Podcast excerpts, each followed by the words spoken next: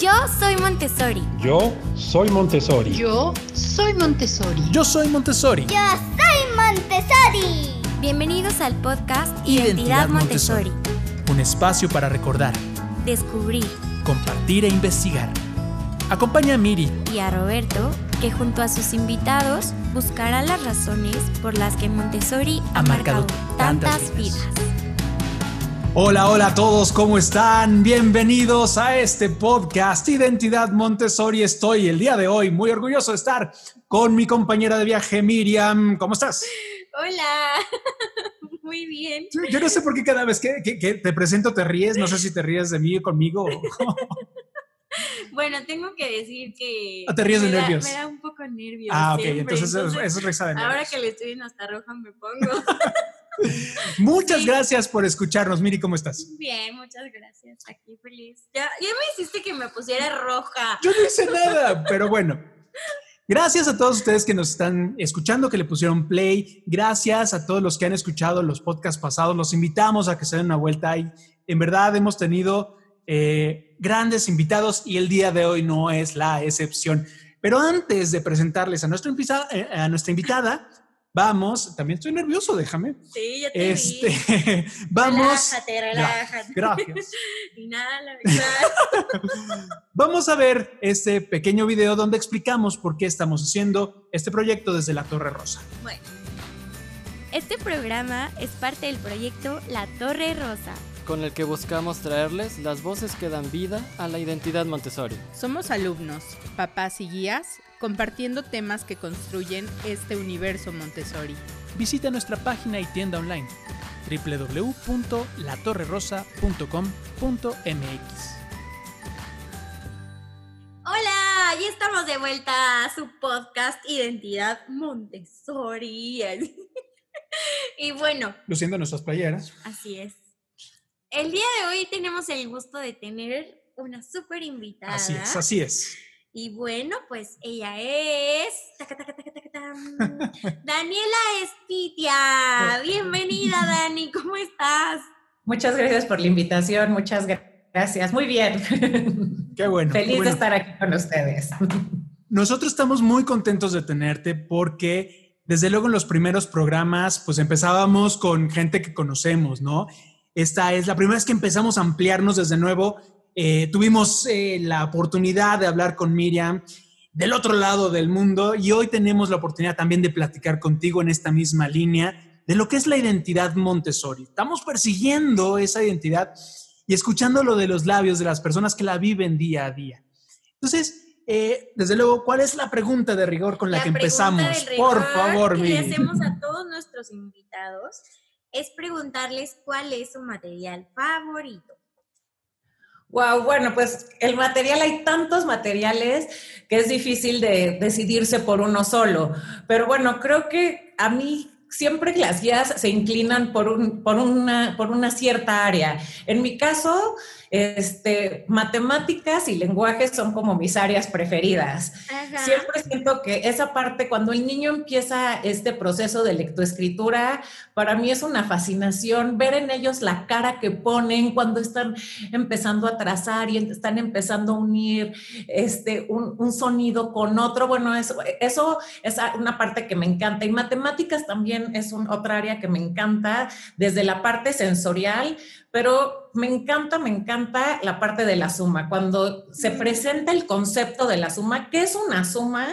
Ese me encanta porque siempre ver las caras de los niños y entender qué, qué es sumar, Claro. eso me encanta. Y después todo lo que sigue después, la serpiente de la suma, con cambios, sin cambios, todo eso me encanta. Creo que esos es como mis materiales favoritos. Tus materiales favoritos. Y así de, pero solo puedes decir uno. si tuvieras que escoger solo uno de esos, porque además hay varios, ¿no? Que representan y que hacen como este concepto de la, de la suma, de las multiplicaciones y de los sonidos, ¿no? Sí. Solo les damos Serpiente de la suma. Ok, ok. Es la verdad, es una maravilla, el material es una maravilla, la filosofía de vida, el método que creó la doctora María Montessori, cómo nos va guiando y cómo va guiando, más bien cómo los niños nos van guiando a nosotros guías, es, es maravilloso. Sí, así es. Sí. Oye, Dani, ¿y podrías platicarnos entonces de dónde viene tu identidad Montessori? Claro que sí. Bueno, yo les cuento, yo este, fui niña Montessori, este, desde la comunidad infantil. Este, de hecho, tengo una foto que, pues no sé, si quieren se las puedo compartir, pero la encontré y la tengo yo también aquí en mi oficina. Pero bueno, es una foto donde estoy dándole así con todo, ah, así al desde el que tengo dos años en comunidad infantil. Y bueno, pues yo siempre fui una niña Montessori. Este, y creo que la forma de vida de, de, mi casa y como nos fuimos desarrollando, este, pues era en base a esta filosofía. Después, bueno, pues uno creció, este, pues viene la secundaria, la prepa, la universidad, y uno dice, bueno, pues ¿qué voy a estudiar? Yo decidí estudiar relaciones internacionales y por un tiempo, bueno, pues trabajé en grandes transnacionales, viajaba por el mundo entero, pero después, pues me embaracé y tuve una hija. Y en ese momento yo sabía que, bueno, que mi hija absolutamente tenía que ir a un colegio Montessori. Eso no era, bueno, no había ninguna duda. Pero me entró un conflicto personal donde yo decía, bueno, a ver, estoy como en mi mejor momento de mi carrera profesional, pero sabía que no podía dedicarle el mismo tiempo a las dos no podía ser la ejecutiva del año o la mamá del año.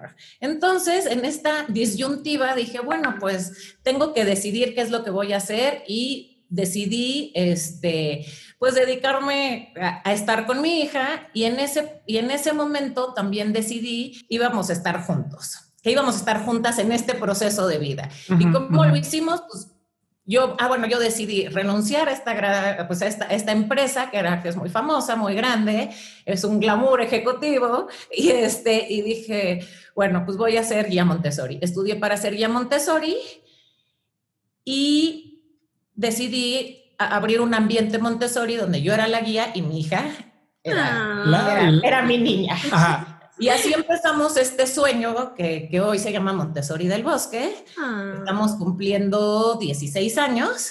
Este, y bueno, empezamos con un ambiente y después pues con otro y con otro y con otro. Y bueno, y hoy tenemos pues nada, desde nido hasta, hasta taller 2. Y bueno, así fuimos empezando y fue una, es una forma de vida de la cual no me arrepiento porque creo que hice algo que pues que tiene un valor enorme, ¿no? Pude estar con, uno con mi hija toda la vida, o sea, siempre fuimos y regresamos a la misma escuela, siempre tuvimos las mismas vacaciones, pero sobre todo el transmitir esta parte de la cual yo pude ser partícipe desde pequeña y se vuelve un sueño, ¿no? Porque nunca piensas que te vas a convertir otra vez en una guía Montessori. Claro. Sí. Pero siempre me acuerdo perfecto de mis guías y me acuerdo de, comunidad no, pero de casa de niños me encantaba un material, el material de así de identificar este, los diferentes sabores, me encantaba y me acuerdo que a mí ya me regañaba porque me decía, no, no, no, siempre te quieres acabar el chilito, ¿no? del chilito, me encantaba y me acuerdo perfecto de esa guía y así como que en cada etapa tengo como recuerdos muy específicos de, de todas mis guías y de todas las aportaciones que te van dando. Y después dije, bueno, pues ese fue por el cual decidí hacer como un cambio totalmente en mi vida y dije, bueno, en esta vida no se puede tener todo y hay uno que, que, tomar decisiones. Sí.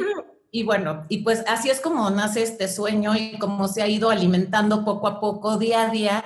Y la verdad es que, pues ustedes saben que colegios Montessori o ambientes Montessori hay muchísimos, pero siempre tratamos de ser o trato de ser lo, o estar lo más apegada a la filosofía y a toda la enseñanza de, la doctora María Montessori. Claro, y, además yo a mí me imagino eh, el poderle decir a tu hijo, a tu hija, oye, todos estos niños que ahora ves en la escuela están aquí gracias a que tú, tú pusiste esa semillita, ¿no?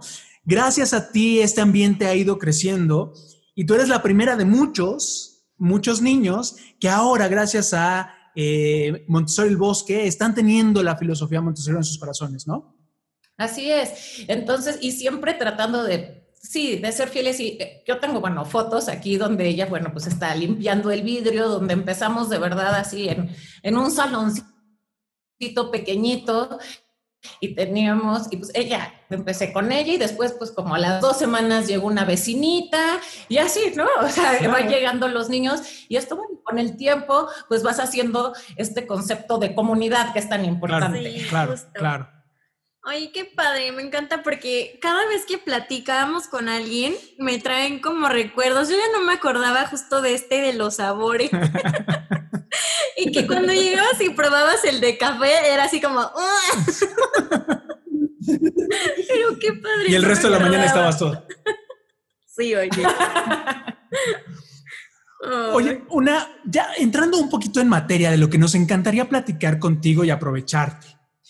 Eh, una de las cosas que, definen este crecimiento de una escuela Montessori es una de las ideas que nos, parecen maravillosas porque las entendamos ya de grandes, ¿no? Como, como alumnis Montessori, que estuvimos ahí, de repente entendemos que todo esto era para convertirnos en ciudadanos del mundo. Y el concepto empieza a ser bien interesante y en tu escuela está ese concepto, ¿no? Preparar a los niños para ser ciudadanos del mundo para que construyan esta parte de un bien común, que me encantó en la página, lo decían, está padrísimo, ciudadanos del mundo para el bien común. ¿Cómo es eso? Sí. Sí, bueno, pues esa es como nuestra misión, ¿no?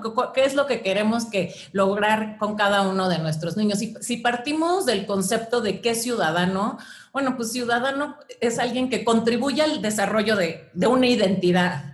¿Y cómo, cómo llegamos a esta parte? Pues cada ciudadano es, da este sentido de pertenencia a una comunidad. Por eso los colegios Montessori basa, o sea, se, pues sí, se sustentan en una comunidad. Su base es una comunidad, pero si pensamos más allá, todos, o sea, el mundo funciona a base de una comunidad.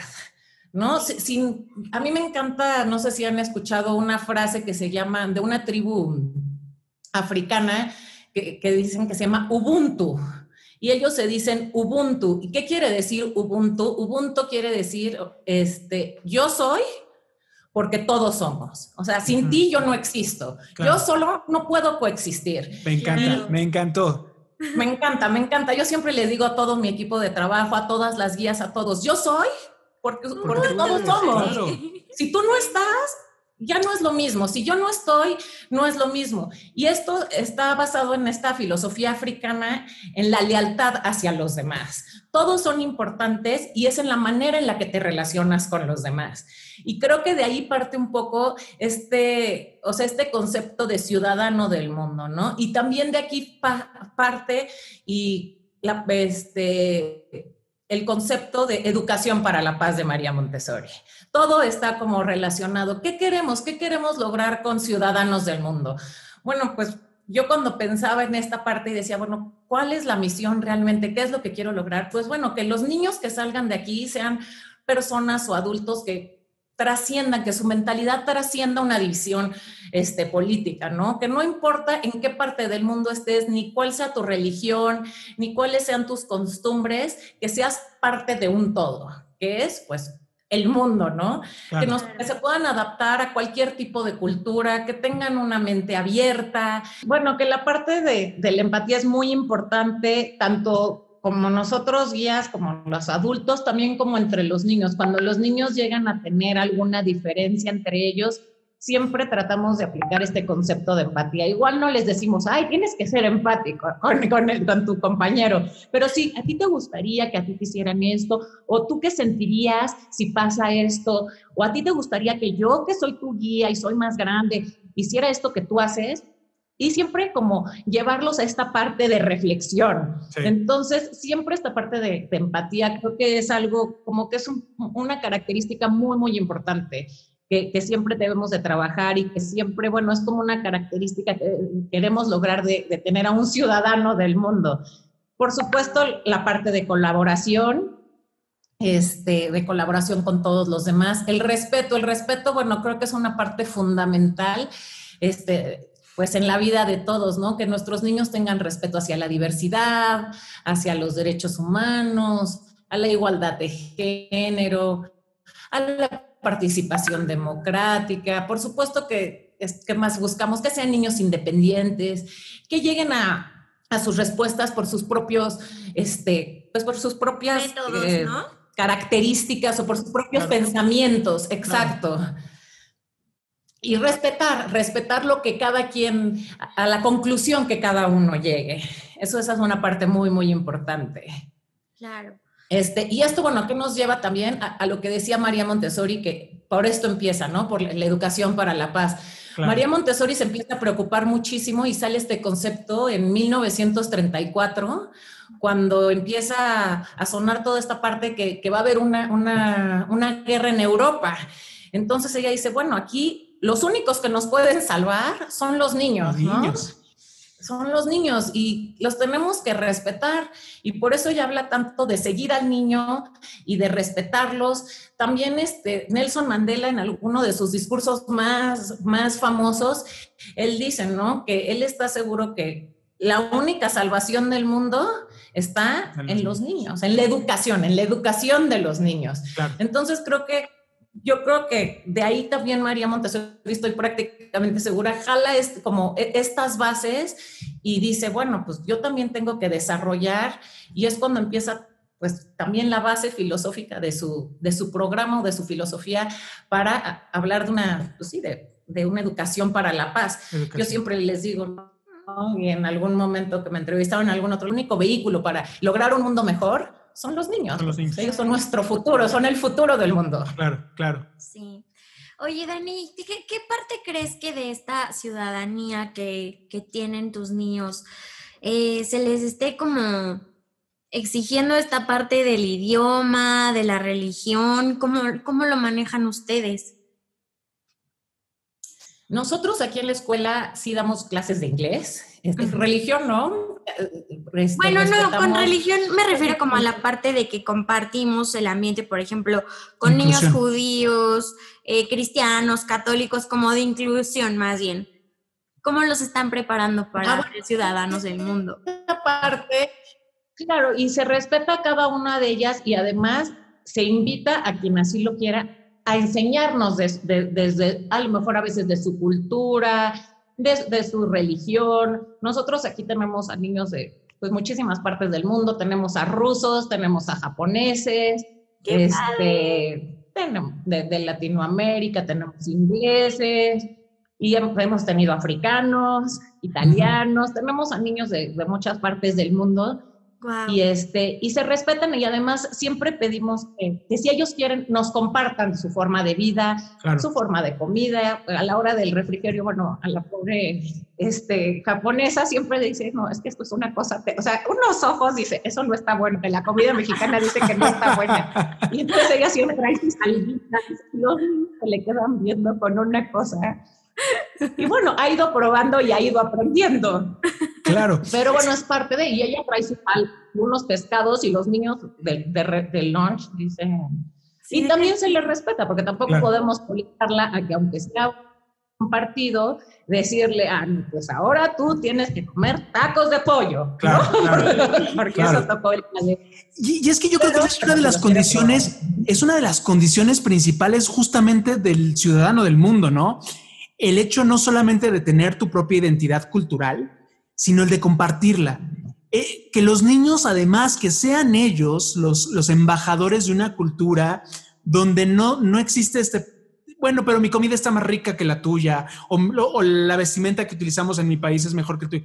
En ellos no existe. Entonces, esa condición de ciudadanos del mundo, creo que en un ambiente Montessori es, es muy rico, muy enriquecedor y construye una escuela, ¿no?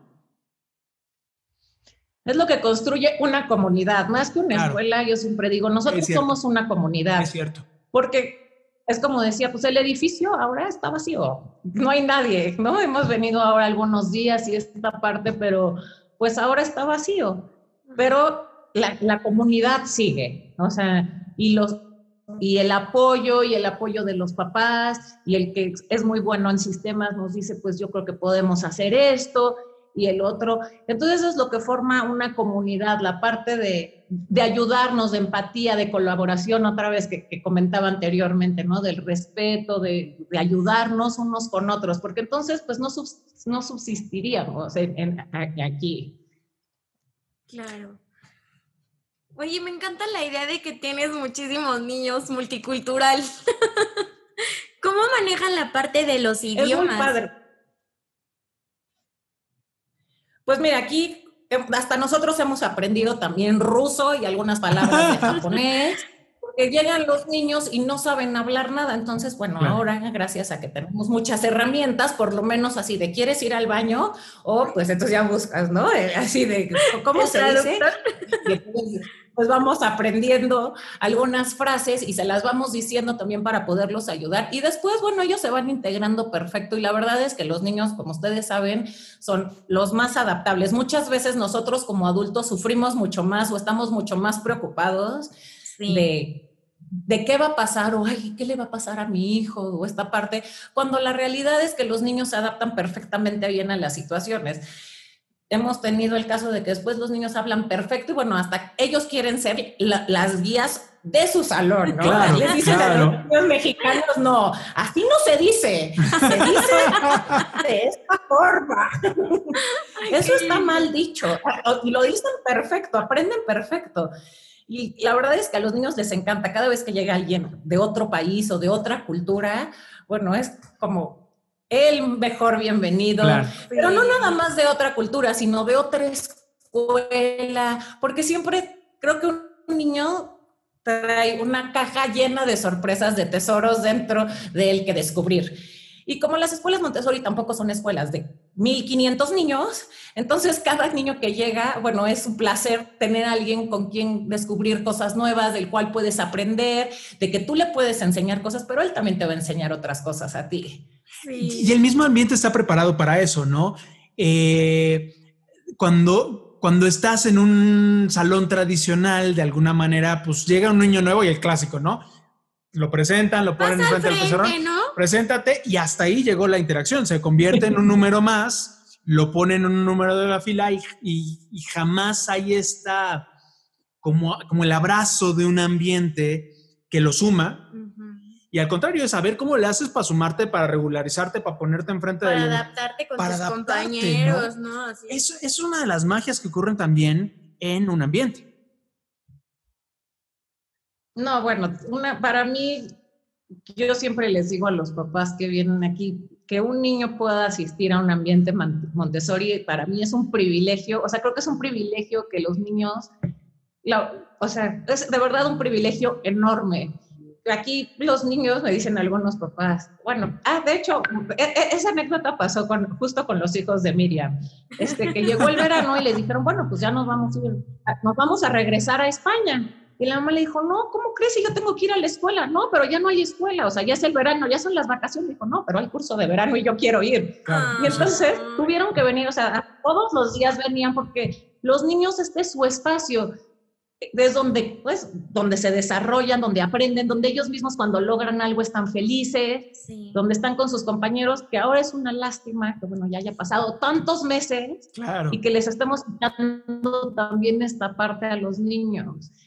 Ha sido una parte súper complicada, sobre todo creo que, digo, es algo que ha pasado y que la pandemia se vive obviamente a nivel mundial, pero, híjole, no sé quiénes han estado más afectados, si los adultos o los niños en su Sí, claro. desarrollo también, porque son Claro. muchísimos meses de estar encerrados. Claro.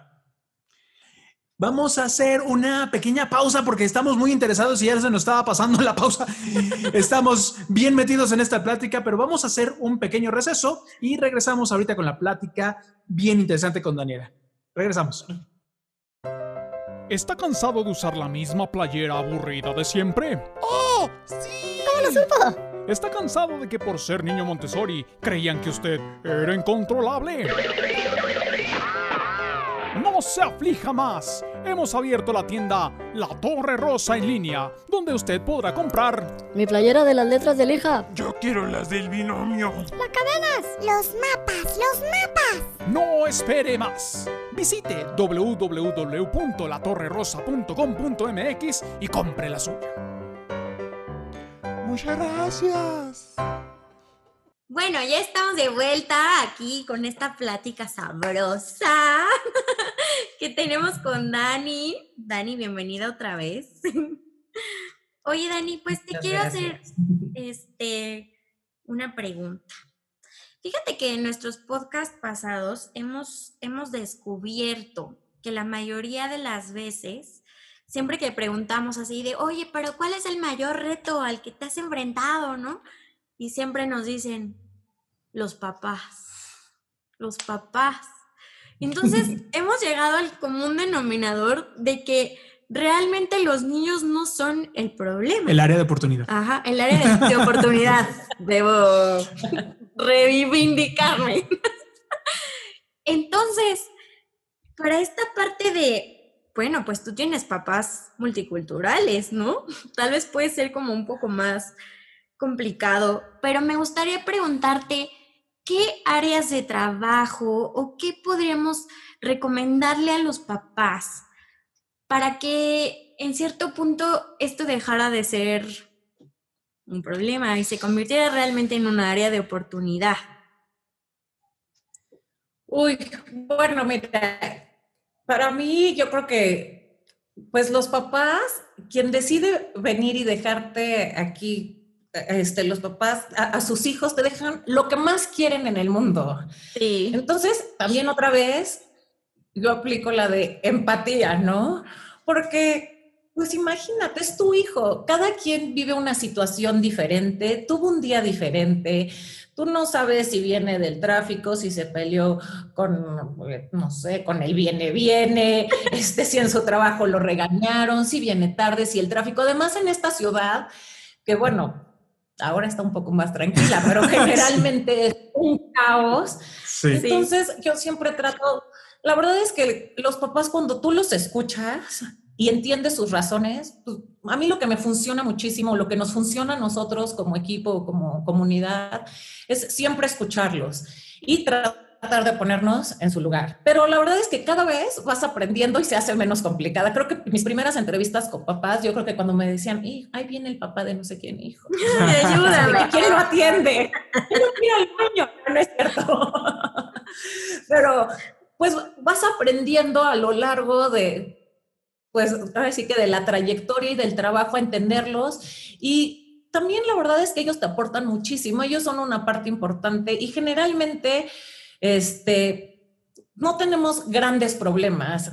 Hay, siempre hay diferencias como en todo y bueno, siempre los papás quisieran tener como ellos dicen, la escuela ideal, ¿no? Una mamá que me dijo, yo sueño con la escuela ideal de mi hija. Pero pues no, esa no es, o sea, esa no existe. A mí me encantaría tener, existe, pero existe en mi cabeza y seguramente la de alguien más, la de otra mamá es diferente. Entonces, bueno, siempre siento que con los papás hay que ser muy claros, tratar de entenderlos, ponerlos en su lugar y también ponerles límites, definitivamente, porque hay papás que de verdad pues sí, también parecen niños chiquitos. Sí, claro. O sea, ellos creen que porque vienen a una escuela y pueden hacer lo que ellos quieran. Claro. Yo, a, a, mí se me hace muy interesante esta parte de los papás, porque sí creo que hay algo bien importante que como filosofía Montessori, los papás también tienen. O sea, desde luego el hijo tiene el ambiente, tiene todo lo que, lo que recibes de estar ahí, pero el papá también va encontrando cambios, va encontrando esta idea de comunidad, esta escuela diferente que de, desde luego desde afuera el ambiente parece muy misterioso, ¿no? Es como el lugar donde los niños se mueven solos y entonces cómo rayos lo van a calificar y si no le dejan tarea o la tarea está rara, pare, parecieran ellos espectadores desde fuera, ¿no? Pero irlos involucrando poco a poco también, te das cuenta cómo la filosofía los toca a ellos. Así es. Una vez tenía un papá que vino a observar la escuela la verdad es que hay muchas veces que llegan los papás y ni siquiera saben de qué están hablando, ni siquiera saben de qué se trata Montessori, claro. pero alguien les recomendó que metieran a su hijo a una escuela Montessori. Entonces vienen y pues aquí generalmente a la hora que llegan siempre se les da un recorrido. Y ya después hacemos una entrevista y entonces me dice, oye, yo te quiero decir algo, me tienes que decir, o sea, ¿con qué los tienes amenazados a los niños? Porque quiero que me digas la amenaza de, de tan altos, el ¿no? de 12. Entonces, continuamos. Dani, platícanos una de las experiencias más bonitas que hayas tenido en, en, tu Montessori. O una que te haya marcado así, que digas, ay, me acuerdo y lloro. Uy, muchísimas, hay muchísimas que yo, además de que yo soy una persona súper sensible, entonces yo lloro, o sea, aunque no conozca a la persona porque vi, o sea, todo me emociona. Pero me acuerdo muy bien, bueno, esta es como la que me vino a la mente, de un niño que, que con capacidades diferentes también, que no tenía nada de tono muscular y entró con nosotros desde pequeñito, desde comunidad mm. infantil y pues él era como una culebrita porque no tenía nada de tono muscular. Entonces, pues él aprendió a subir, a bajar escaleras, todo así, como una culebrita. Y después de ciertas operaciones y terapias y toda esta parte, él fue adquiriendo, bueno, este tono muscular, pero él era la estrella de la escuela. O sea, eh, de verdad, o sea, era la estrella. Y esta parte me encanta porque los niños son tan nobles, no tienen un solo prejuicio contra nadie. Y entonces él empezó a dar pequeños pasos, se empezaba a levantar, pero el día que bajó las escaleras, que son como tres escalones que están debajo del ambiente de comunidad, me acuerdo perfecto, los niños estaban en patio, todos empezaron así a aplaudir, así, Alkin, Alkin. Y bueno, todo el mundo, bueno, los me hasta, pues todo el mundo empezó a llorar porque fue un logro enorme, no sé, de tres, cuatro años y era pues parte de nosotros, parte de la comunidad. Entonces, la verdad es que ese tipo de experiencias, y eso, bueno, se logra gracias pues al apoyo de sus guías, de los papás, de, los compañeros, de los mismos niños que lo ayudaban en todo. Muchas veces le decían, no, Yolkin, yo te ayudo para el... No, no, no, yo puedo, yo puedo. Y él por todos lados subía, bajaba como él podía. Pero esta parte, el día que subió y bajó tres escalones solo, bueno, fue así como, no, no, no, algo que se te sale el corazón. Y eso, y eso es lo que dices, ¿no? Al final y, lo reconozco y me, brinca ahorita, no es, no es, eso no se logra por una escuela, se logra por una comunidad, donde esa unidad común de todos los niños, con las guías, con el ambiente preparado, con toda la parte inclusive de dirección, de limpieza, administrativos, se vuelve una comunidad donde tres pasitos hacen una un logro de la escuela ya no me digas si, si primeros lugares en la CEP o esas cosas. No, tres pasitos de, de, de, la, de la comunidad, ¿no? No, y así te puedo contar miles de historias de niñas que, que llegan, que pues que de bullying en otras escuelas, que las molestaban y llegan aquí y se dan cuenta que pues que esa parte los niños no la conocen. En, unas, en las comunidades Montessori generalmente, pues los niños no conocen esa parte. Entonces no quieren hablar, no quieren venir a la escuela. Las mamás así una preocupación. Yo les digo, de verdad, tranquila, todo va a estar bien. Y bueno, y van viendo que con los dos, tres días, los niños pues van cambiando, van, su vida de verdad cambia.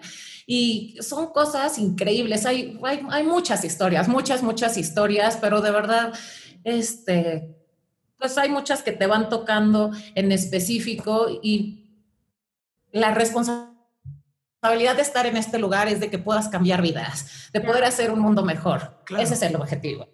Y al final eso es, lo que estamos haciendo, mandar al mundo real, por así decirlo, ciudadanos del mundo preparados para eh, conocer a otras personas, otras culturas, otras creencias, eh, otras formas de vestir y tú tengas la capacidad de, entrar en este mundo, que además, yo, yo, si hay una de las cosas que sueño y que este proyecto quiere llevar, es que esto también se convierta en una ventaja competitiva en la vida profesional de una persona. Porque eh, de repente es que dicen, yo no quiero meter a mi niño Montessori porque no sé si va a tener la competitividad que el mundo de allá afuera necesita. necesita. Y no es cierto que el mundo de allá afuera necesita competitividad. Necesita lo que justamente un ambiente Montessori le da, ¿no? Pero todavía no hemos sabido cómo, cómo compartirle esto a las empresas, a los empleadores, que, a, los, a, la gente que recluta en las, en las instituciones y a los, a los grupos de emprendedores, ¿no? Emprender Montessori, ser un trabajador Montessori, un profesional Montessori es completamente diferente. Fíjate que yo siempre en las entrevistas a los papás les pregunto, ¿tú por qué quieres que tu hijo venga a una escuela Montessori? Y siempre hay tres. Uno, el que no tiene ni idea, pero pues le dijeron que era muy bueno y pues ya. eso dijo que, o porque el amigo, el compadre, este, ya sabes, dijo, no, yo, mis hijos van a Montessori estoy feliz y pues, entonces, pero no sabe ni de qué está hablando. Ese es como un perfil muy específico.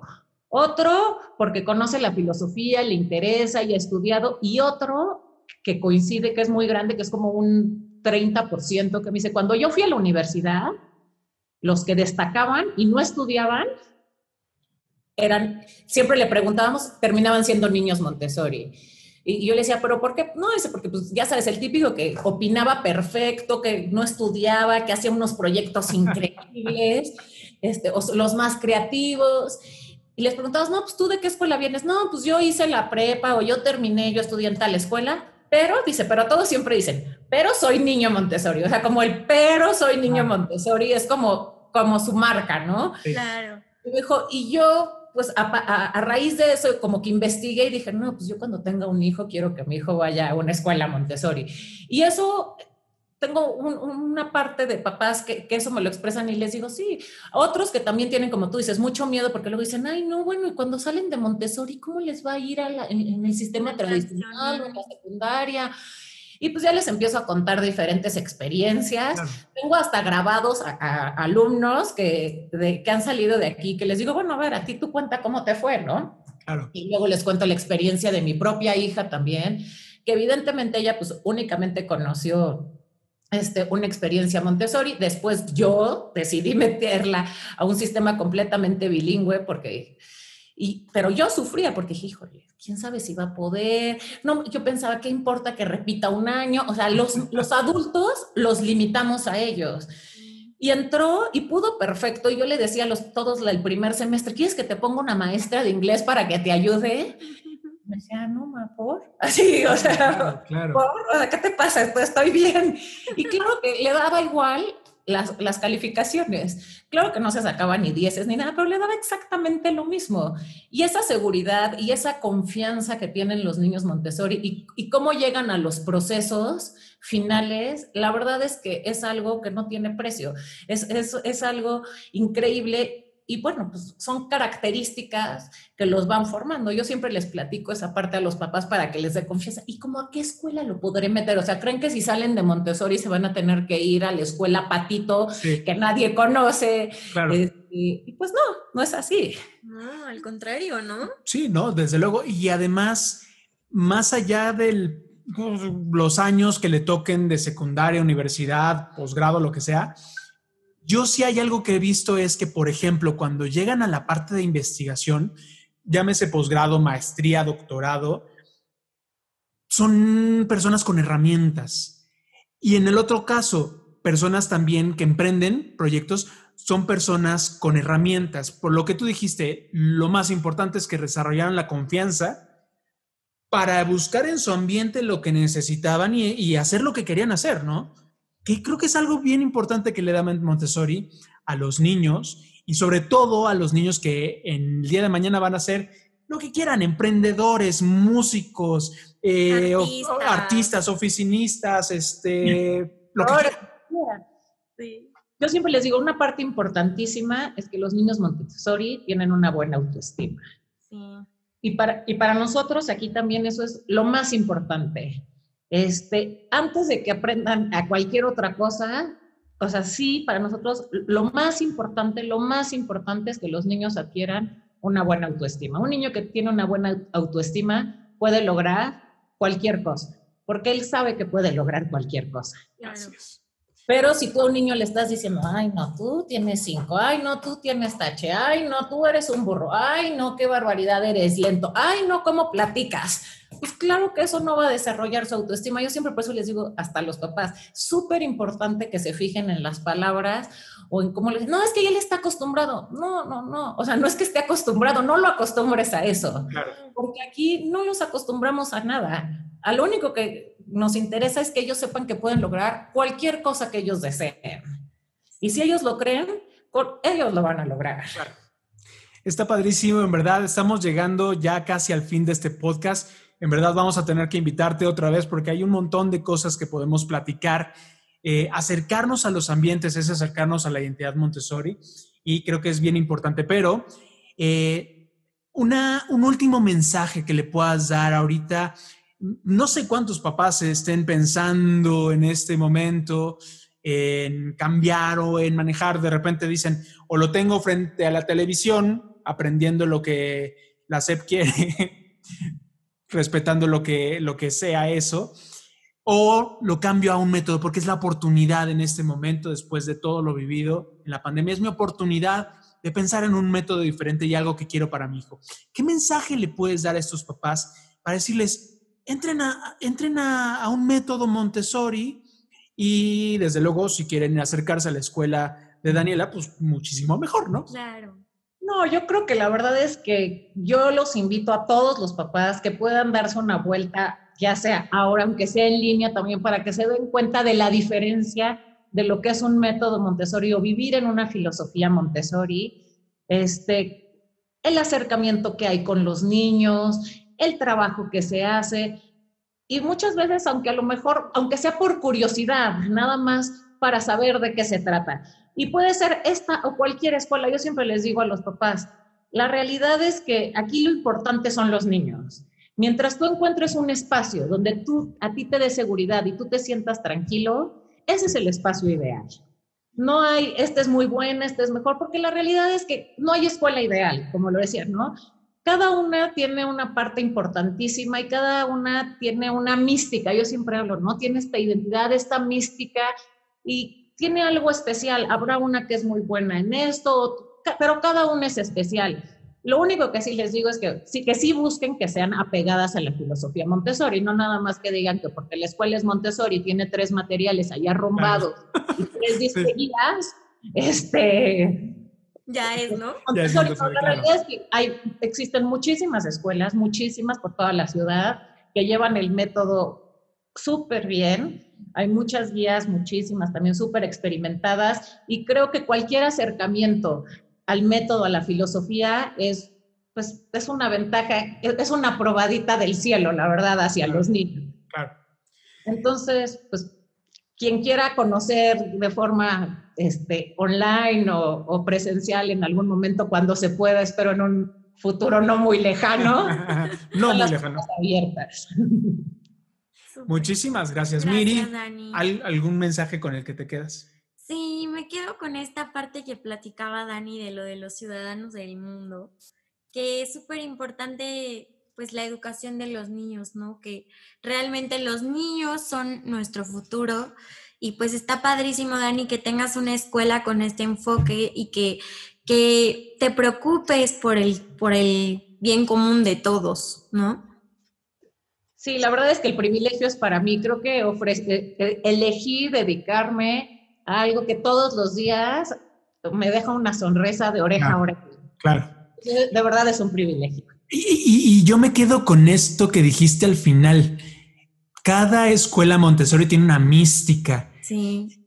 Empezando por la fundadora, o sea, el tiempo que estuvo en la India justamente metiéndole a la mística, lo, lo- lo- lo lleva a los niños y los niños se convierten en una, e- e- en esta parte de desarrollo humano, en, en más que, que máquinas de repetir números o letras. Reciben una mística y esa mística es muy particular y los que estuvimos en este ambiente hace ya varios ayeres, pero lo seguimos teniendo, ¿no? Y es, un, es un- una marca indeleble que nos va a quedar en el corazón y en la forma en la que hacemos las cosas para los demás y para nosotros mismos. Así es. Pues muchísimas gracias, muchas gracias. eh, a todos los que nos están escuchando, gracias por llegar hasta este punto del podcast. Eh, los invitamos a que sigan eh, sintonizados con nosotros en este podcast Identidad Montessori y que entren a la página www.latorrerosa.com.mx para que vean lo que estamos haciendo con las escuelas, eh, lo que estamos haciendo con las playeras y los artículos. Eh, soñamos el día en el que alguien vaya caminando por la calle y diga, oye, ¿por qué traes unos mapas en la playera? Ah, no te preocupes, mira, aquí tenemos el código QRL y entra y conoce esta mística de Montessori, sus identidades y sus voces. Muchísimas gracias, gracias Miri. Gracias. Y Ubuntu.